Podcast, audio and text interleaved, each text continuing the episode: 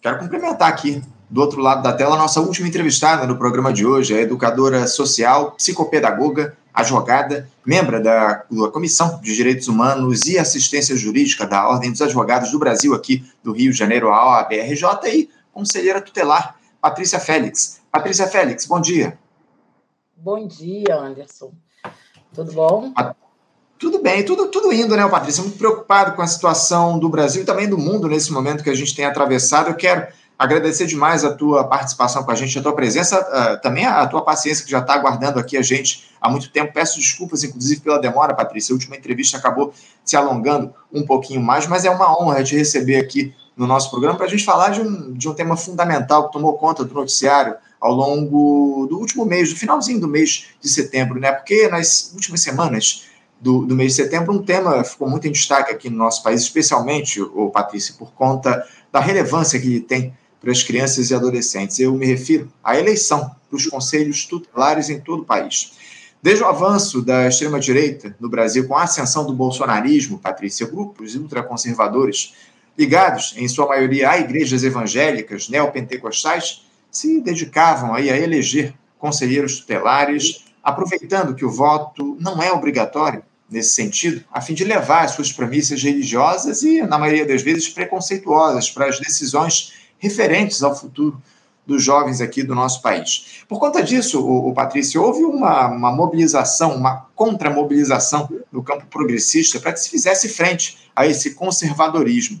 E você, repetindo o que já havia acontecido lá em 2019, se tornou a conselheira tutelar mais votada do país, no último dia 29.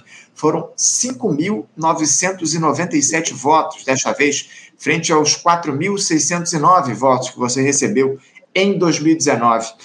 Você tem aí uma, uma longa trajetória de militância política, Patrícia. Inclusive, nós já conversamos aqui no Faixa Livre, você foi assessora parlamentar do deputado David Miranda, que lamentavelmente morreu aí esse ano a gente comentou a respeito desse episódio trágico. Hoje você é suplente de vereador aqui na Câmara do Rio, ô Patrícia, mas eu queria começar te ouvindo sobre o que representou essa votação recorde pela segunda vez consecutiva para os conselhos, para o Conselho Tutelar aqui no Rio de Janeiro. Só corrigindo a informação, a eleição foi realizada no dia primeiro último. É, você que foi a candidata mais votada aqui no Rio, como é que você recebeu esses quase 6 mil votos dados pelos cariocas, ô Patrícia? Então, primeiro eu quero agradecer a todos os eleitores, eleitoras, né, que compareceram é, em todo o Brasil é, e depositaram a confiança, o voto no Conselho Tutelar. É, não foi qualquer coisa, é, a gente vem. Não é de agora. Né? Infelizmente, Anderson, é, a, a pauta da criança adolescente uma pauta é, que, no meu entendimento, eu, sou uma pessoa que trabalha 36 anos com ativismo na frente de criança e adolescente, população de rua, mulher solteira, população de favela. Eu sou uma mulher favelada, né? Hoje estou à frente do Instituto David Miranda. Você falou o nome aí do nosso querido camarada, combatente. Então, hoje eu estou à frente do Instituto David Miranda, mas também estou à frente da Comissão de Direitos Humanos. Estou conselheira tutelar na Zona Sul desde 2019, mas quando a gente vai falar do o que foi essa, essa polarização, esse levante, e eu falo isso em algumas entrevistas, não foi qualquer coisa mais de 700 mil mortes na Covid por negligência do Estado, né? Então, acho que o brasileiro ele chega no limite, o brasileiro, o mundo no modo geral, a gente já chegando no limite de ou a, a esquerda, ou o campo progressista e, e, e o pessoal é, de fato de direitos humanos, pró, pró, pró é, é, população, é, pró-segurança pública, não a segurança pública que persegue preto, pobre favelado, mas uma segurança pública de fato que garante o direito de ir e vir, das crianças frequentarem a escola. Ontem nós vimos que foram mais de 20 mil crianças que ficaram sem estudar, hoje também tem crianças. Então, é toda uma negligência que a gente vai ver, que a gente chega num, num ponto. É, é, que não tem como mais a gente falar que essa luta não é nossa, né?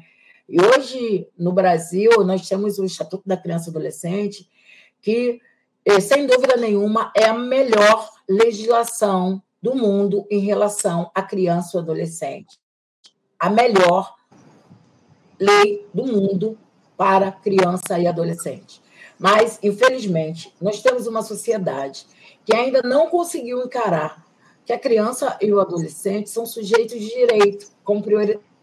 Talvez o problema que a gente enfrenta quando a gente fala de criança e adolescente, quando é, a gente tem casos é, horríveis, como da, da, da, da, da, da, da Agatha Félix, como é, Marcos Vinícius e tantos outros aqui que, infelizmente, é, a gente perde uma criança a cada sete dias, né?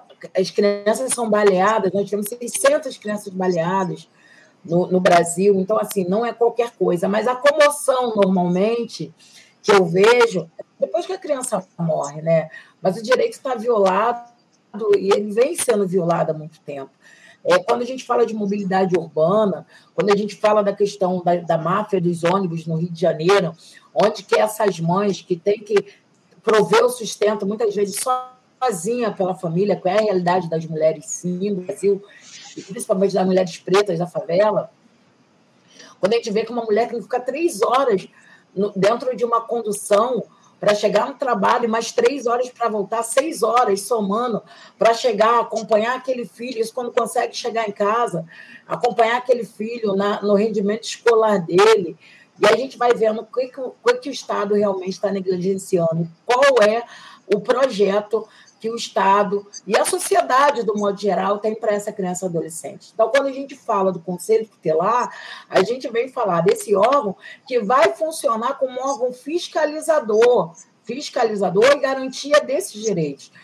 E, infelizmente, é, nós tivemos que passar por tanta coisa, né, por, por, por Bolsonaro, e aí, 2019 foi o primeiro ano de Bolsonaro, porque ele entra em 2018. Mas em 2015, nós tivemos uma eleição horrível no, no, no, no Rio de Janeiro. Né? A, eleição dos conselhos tutelares em 2015 ela foi, ela foi cancelada porque é, não foram usadas as urnas eletrônicas do TRE e nós tivemos cinco, cinco datas de, de, de eleições possíveis e os conselheiros tutelares naquele ano foram tomar posse em abril de 2016. E aí, em 2019, a gente começa a fazer a eleição unificada em todo o território nacional. E aí é a hora da gente começar e retomar, tendo em vista que quem estava é, administrando em 2015 foi um preparo para o governo Crivella, porque uhum. nessa desmobilização social foi aonde que entrou, eu vou falar pelo Rio, mas tem uma situação no Brasil, foi onde que entraram a maioria dos conselheiros é, conservadores. Então, é, essa pauta da criança e adolescente, essa pauta da família, infelizmente, a direita pegou é, para si. Né? Não é à toa que o slogan do Bolsonaro era, era pátria família. Né? Ele uhum. pega como se a família deles fosse a, a, a família padrão do Brasil, que não é. Então, a gente é, é, é, entrar nesse circuito e ter essa reação dessas duas eleições, aí eu não vou falar a eleição da Patrícia, porque eu significo muita coisa, né? o meu indivíduo é um indivíduo coletivo, então a gente trazer essa eleição duas vezes como a maior eleição da história, né? não é qualquer coisa, mas, no entanto, a gente ainda tem que trazer a sociedade mais para próximo, próximo desse, de, desse órgão. Porque quando a gente fala de direito da criança e adolescente, a gente está falando de qualquer criança adolescente. Nós tivemos o Henri Borel, uma criança de cinco anos é, é, é vítima é, de negligência do padrasto, que era um vereador popular que está sendo aí, está julgado, e de uma mãe morando na Barra da Tijuca. Nós tivemos em 2017 a lei Bernardo, menino Bernardo, que foi envenenado pelo pai e a madrasta. Uhum. Então, quando a gente de direito da criança e adolescente, a gente tem que falar de tudo. Por um lado, a gente tem a negligência do Estado e da sociedade com a criança pobre, que são os trombadinhos, que são sem, sem futuros, os sem direito a ações, sem direito à educação. Mas, por outro lado, a gente tem uma classe média hipócrita que violam, sim, o direito dessas crianças e adolescentes e muitas vezes não são denunciados. E a gente sabe o porquê. Porque quem, quem verifica essa violação é o empregado, o empregado não toma para si com medo de perder o emprego, ou são pessoas poderosas de serem perseguidos, a depender da situação, são pessoas que são pistolões. Mas o direito da criança e do adolescente, eu venho trazendo isso para todo mundo. Talvez a Zona Sul, o, o, meu território, seja um território que a gente consiga transitar é, com mais facilidade e tenhamos pessoas do nosso campo mais ativo, diferente de alguns outros uhum. é, é, é, redutos do Rio de Janeiro e do Brasil, que são tomados pela, pela é, desconfiança de qualquer agente público, porque é isso que acontece, porque nós tivemos eleições gerais, onde que nós tivemos o maior índice também de pessoas que não foram às urnas.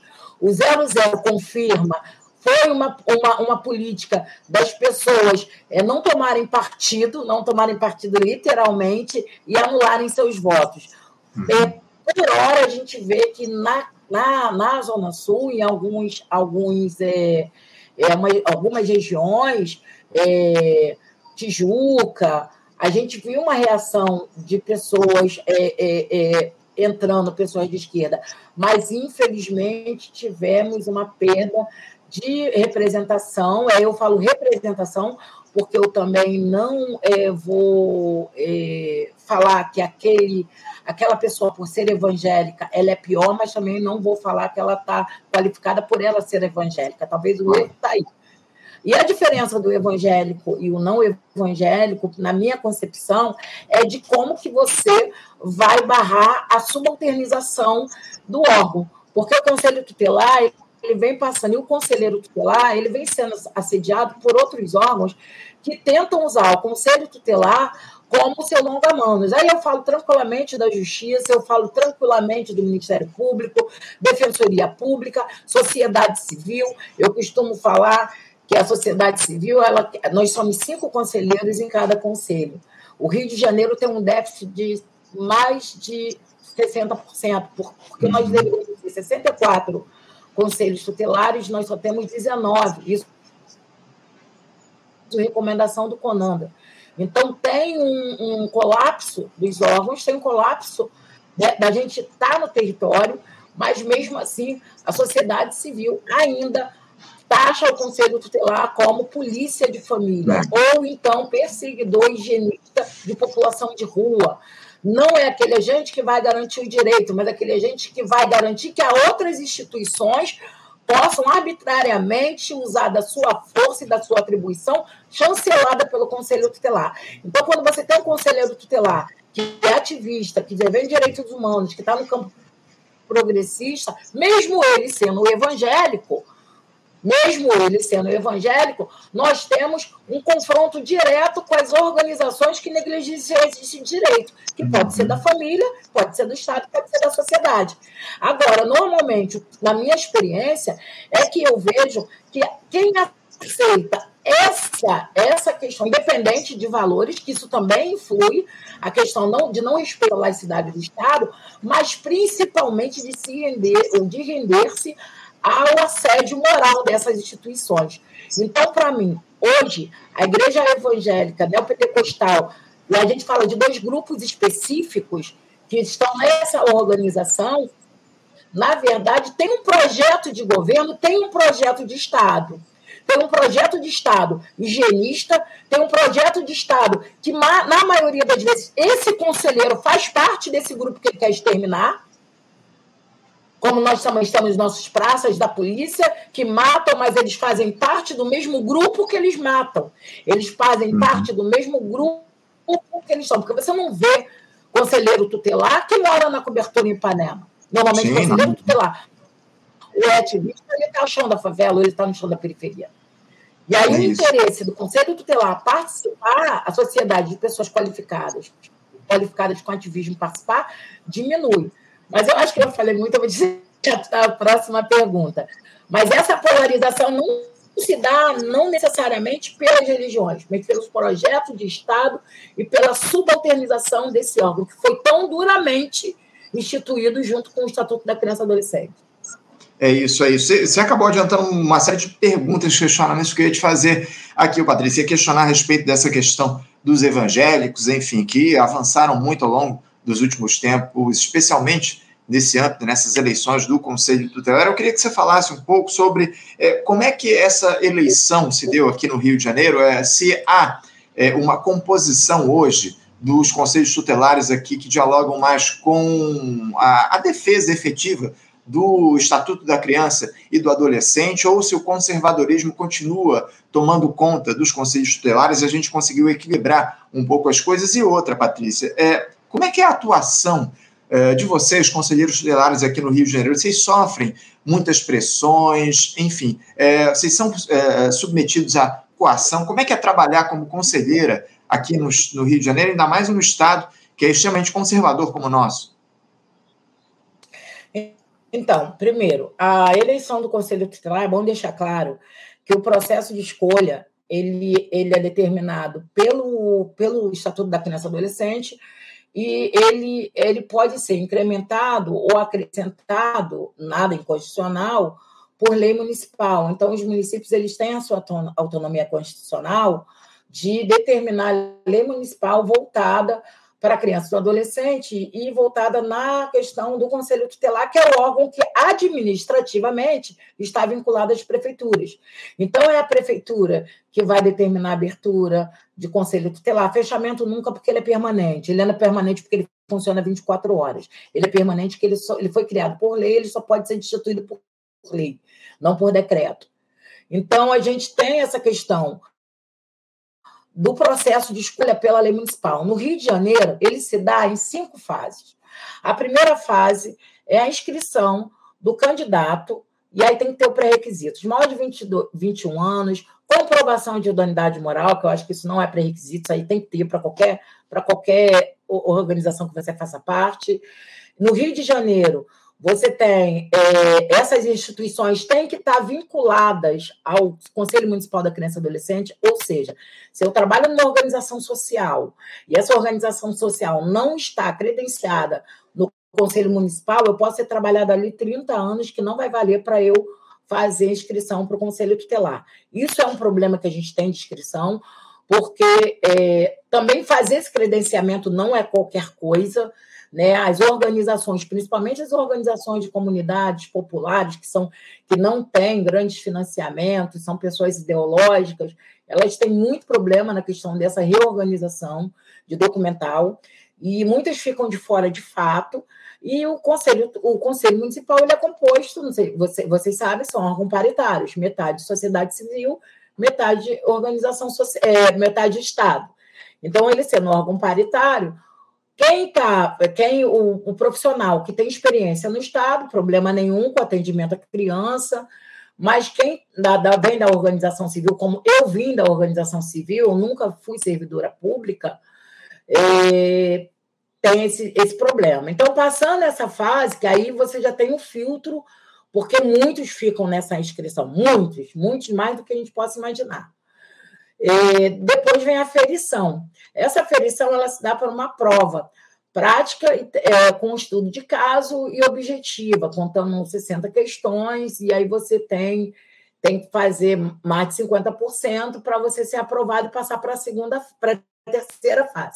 A terceira fase é essa que a gente está falando agora, que ela se dá em todo o território na, na, nacional a cada quatro anos, no primeiro domingo de outubro, subsequente às eleições presidenciais. Então, toda um ano depois das eleições presidenciais, vai ter, no primeiro domingo de outubro, a eleição para o Conselho Tutelar, para os conselheiros tutelares em todo o território nacional. Após essa eleição, o processo não para. Vem a questão da formação. Entre a formação e a eleição, aí tem o caça às bruxas. Porque aí vem as denúncias, onde que a gente está vendo as denúncias do, do, das igrejas fazendo campanha, as denúncias das campanhas que não, não respeitaram o, o, o, o decreto ou a resolução do CMDCA. E aí tem essa questão. Quando tem a formação, já deu essa limpa. E aí vai ter a formação, que é caráter obrigatório, que os 10 conselheiros mais votados no município, estou falando do município do Rio, que eles têm que frequentar e têm que fazer essa capacitação, que, na verdade, deveria ser continuada, mas, infelizmente, em quatro anos que eu estou no mandato, nós só tivemos essa inicial do processo de escolha do Conselho Estelares. Depois não se falou mais isso e o CMDCA nunca mais interviu na nossa formação. E depois vem a posse, dia 10 de janeiro, que também a posse é unificada em todo o Brasil. Então, é um processo que ele tem cinco partes, cinco partes com caráter eliminatório, a depender do teu êxito ou não. Então, quando a gente fala da eleição, e aí quando a gente traz que a sociedade ela tem que participar, mais, o que, que eu, eu, eu peço e sinalizo?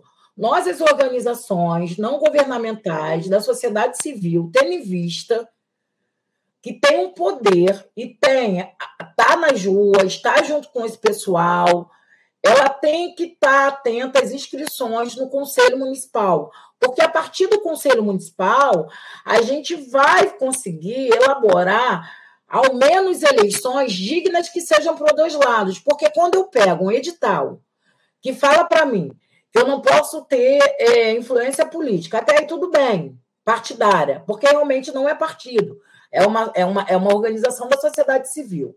Mas eu também não posso ter influência da igreja, até aí tudo bem, de religiosa, até aí tudo bem. Mas eu também não posso ter mobilização social. Então, hoje eu posso falar com você, mas a, a, um, antes da eleição eu não poderia estar falando aqui, alertando da minha candidatura, mesmo convidada, porque para você fazer isso, você deveria convidar todos os candidatos do uhum. município do Rio de Janeiro, tendo em vista que o teu programa ele abrange todo o território do município. Então, acaba injeção para o nosso lado. E quem tem essa mobilização, na verdade, são as igrejas. E as igrejas neopentecostais que fazem fazem fake news em cima da eleição. Aí volta uma madeira de piroca, aí volta a questão que transexuais ou travestis ou transformistas vão invadir o conselho tutelar. E muitos desses fiéis eles vão acreditar no que o pastor fala. Então, essa questão do CMDCA, a comissão eleitoral, organizar essas eleições é que vai dar o tom de como que a gente vai se movimentar e como a gente vai mobilizar. Uhum. Uma vez que você é eleito, aí você vai para a prática. Quando você vai à prática, você, o órgão é colegiado. Então, como o órgão é colegiado, normalmente são as decisões são de três pessoas, salvo aquelas decisões emergenciais, que o conselheiro está no sobreaviso, e aí ele define, mas ele tem que reportar para o colegiado no dia seguinte. E aí tem essa questão dos assédios. Então, nós sofremos hoje, já, já na segunda pergunta, os assédios que o conselho passa por hoje são assédios propositais. Porque quando a gente vê o Ministério Público, olha, a gente está falando de da Lagoa, a gente está falando de Moro, que mostrou para onde que essa instituição está indo. A gente está falando de uma segurança pública do Rio de Janeiro que entrou na casa de uma criança em São Gonçalo, crianças brincando, e deram 14 tiros no João Pedro. A gente está falando de agentes do Estado que, na verdade, eles são higienistas, tem uma política de redução de Estado. Então, essa política não querem, de fato, que o conselheiro ou a conselheira tutelar estejam ali.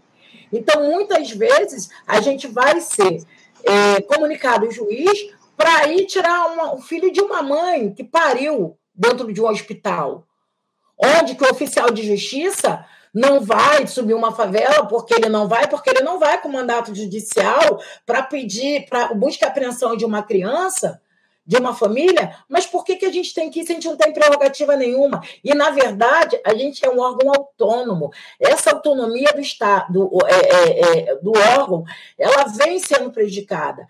E aí, Anderson, não é incomum, não é incomum você encontrar conselheiras e conselheiros tutelares hoje afastados com a saúde mental. Não é incomum. Nós tivemos no Paraná três conselheiros mortos numa única vez assassinados. Já tem esse histórico. Porque estavam cumprindo uma medida judicial e eles foram numa emboscada, mataram todos dentro do carro do conselho. Então, subalternizar significa também as nossas vidas. Subalternizar é a gente estar dentro de uma delegacia fazendo um papel que não é nosso, de polícia, da PM, e amanhã a gente não poder entrar dentro de uma comunidade. Se a própria polícia ela entra, porque ela entra. Quando ela quer, ela entra. Quando ela, quando ela, eu sou favelada, a gente sabe que a polícia ela entra quando convém. Uhum. Ela entra de uma forma como convém, ela entra com o braço armado quando, quando, quando não convém. E a gente sabe quem vai proteger e quem não vai proteger, quem tem prerrogativa. E aí, enquanto conselheira tutelar, eu não estou aqui para fazer o papel da polícia, nem o papel do juiz, nem do Ministério Público. Eu estou aqui para defender os direitos da criança e do adolescente, enquanto sociedade civil, a quem eu represento, e no âmbito administrativo. Olha a leveza, administrativo. Uhum. Aí hoje você tem conselheiros tutelares batendo na porta e duas crianças pulando da janela porque tem pavor do conselheiro tutelar. É essa a realidade do conselho hoje.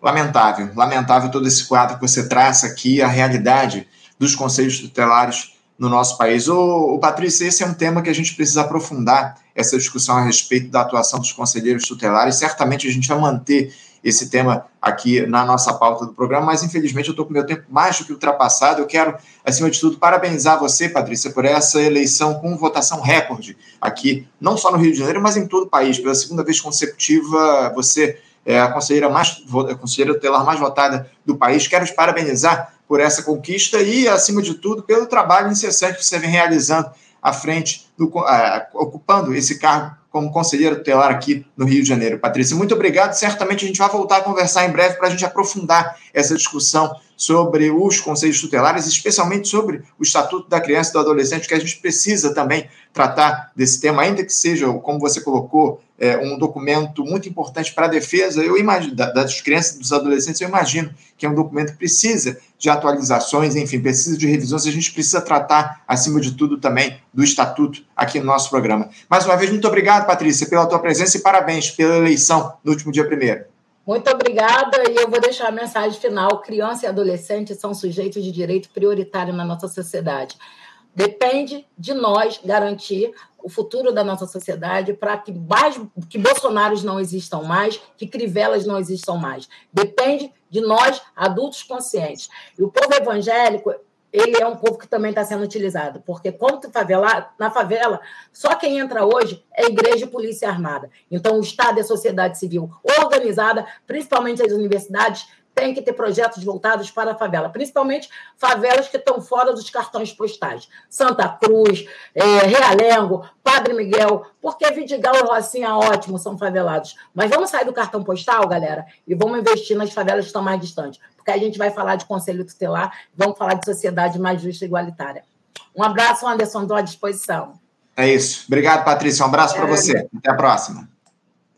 Conversamos aqui com Patrícia Félix. Patrícia Félix, que é a educadora social, psicopedagoga, advogada, membro da Comissão de Direitos Humanos e Assistência Jurídica da Ordem dos Advogados do Brasil, aqui do Rio de Janeiro, a BRJ, também conselheira tutelar, a conselheira tutelar mais votada do país pela segunda vez consecutiva. Batemos um papo aqui importantíssimo a respeito do que representam os conselhos tutelares, da formação aqui do Conselho Tutelar do Rio de Janeiro a partir dessa eleição foi muito comentada no final do mês de setembro, enfim, por conta da influência dos, uh, dos interesses do povo, dos evangélicos, né, em relação a essa eleição. Muito importante o papo que a gente bateu com a Patrícia aqui no nosso programa.